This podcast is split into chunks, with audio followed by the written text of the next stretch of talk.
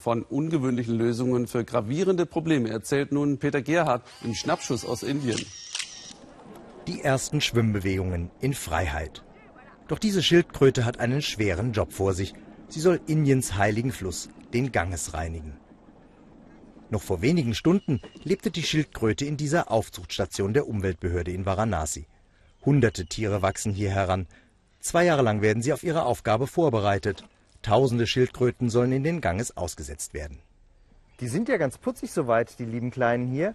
Aber wie sollen diese kleinen Schildkröten den mächtigen Ganges retten? In der Zuchtstation haben die Schildkröten ideale Lebensbedingungen. Kein Vergleich zu dem verschmutzten Gangeswasser, das nun auf sie wartet.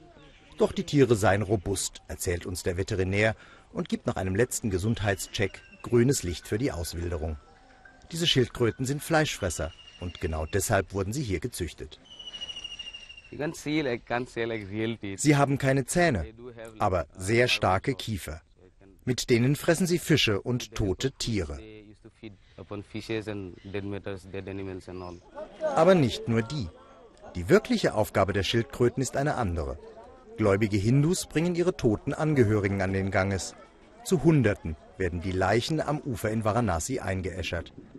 Weil deren Zahl ständig zunimmt, werden viele Körper halb verbrannt in den Fluss geworfen, mit verheerenden Folgen für das Ökosystem. Die fleischfressenden Schildkröten sollen da helfen. Die Regierung setzt große Hoffnungen auf die tierischen Mitarbeiter, deshalb wird das Aussetzen groß inszeniert. Jede der 500 Schildkröten soll pro Tag etwa 100 Gramm totes Fleisch aus dem Fluss herausfischen. Doch alleine werden die Tiere es nicht schaffen, den Fluss ganz sauber zu bekommen. Wir wissen auch, dass das nur ein Tropfen auf den heißen Stein ist. Wir setzen zweimal pro Jahr Schildkröten aus, es müssten aber noch viel mehr sein. Das Wasser ist nicht nur von Leichenteilen verunreinigt. Es gibt kaum Kläranlagen und die Industrie tut ein Übriges, um aus dem heiligen Ganges eine trübe Brühe zu machen. Wie lange die Schildkröten hier überleben können, wollen die Wissenschaftler in den kommenden Jahren erforschen. Ausreichend Futter sollten die Tiere rund um die Einäscherungsstellen zumindest finden. Es ist kein so richtig toller Job, den die kleinen Schildkröten hier vor sich haben.